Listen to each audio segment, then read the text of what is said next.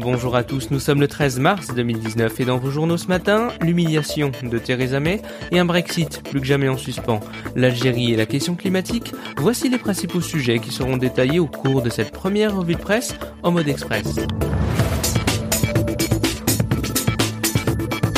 Pressé. La presse en mode express. Jason 242 voix pour, 391 contre, le verdict est sans appel pour Theresa May, humiliée, s'il s'avère utile de le préciser.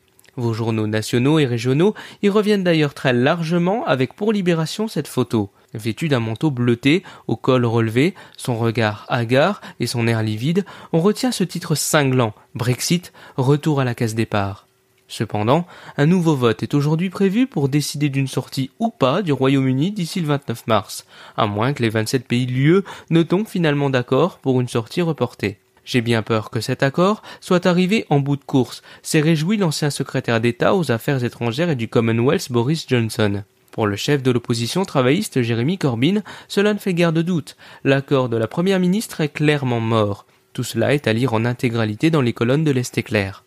Mais c'est la question du backstop proposé par le négociateur en chef pour l'Union européenne Michel Bernier visant à empêcher le retour d'une frontière physique entre les deux Irlandes qui cristallise l'attention. Le Monde nous alerte sur le risque d'une fragilisation des accords de 1998 visant à résoudre 30 années de conflits armés entre nationalistes et unionistes du Nord.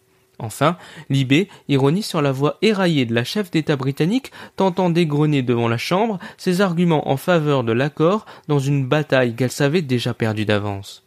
Restons à l'étranger, avec de l'incertitude au scepticisme, la décision du président Abdelaziz Bouteflika de ne pas se représenter pour un cinquième mandat. Une décision qui suscite l'espoir, mais comme nous le dit CNews Matin, beaucoup de méfiance demeure auprès de la population.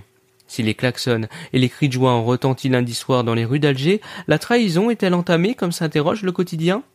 D'une crise politique à une crise écologique, à moins de deux jours d'une grève scolaire mondiale visant à exhorter les politiques à agir contre le dérèglement climatique, c'est l'hebdomadaire Les Inrecultibles qui dresse le portrait d'Anoula, l'un des visages poupons et charismatiques de la lutte contre le changement climatique.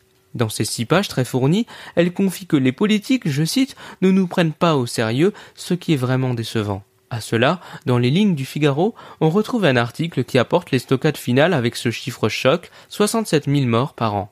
En effet, selon les chercheurs qui ont étudié de nouvelles données épidémiologiques, la pollution de l'air est courte de 2,2 ans l'espérance de vie des Européens et de 1,6 ans celle des Français. Si le diesel est en partie responsable, Cyril Vanderberg nuance et précise que lors de chaque épisode de pollution en Ile-de-France, les débats politiques se focalisent sur l'interdiction des voitures les plus polluantes qui émettent des particules fines alors que leur provenance est principalement issue des activités situées en dehors de la région, notamment à cause de l'agriculture et ses émissions de nitrates. Comme quoi, pour réclamer un nouveau référendum, prôner un changement de dirigeant, interpeller les gouvernements du monde sur l'urgence de l'enjeu climatique et réduire la pollution atmosphérique, marcher s'avère être la seule solution pour éveiller les consciences et conclure avec cohérence cette première revue de presse.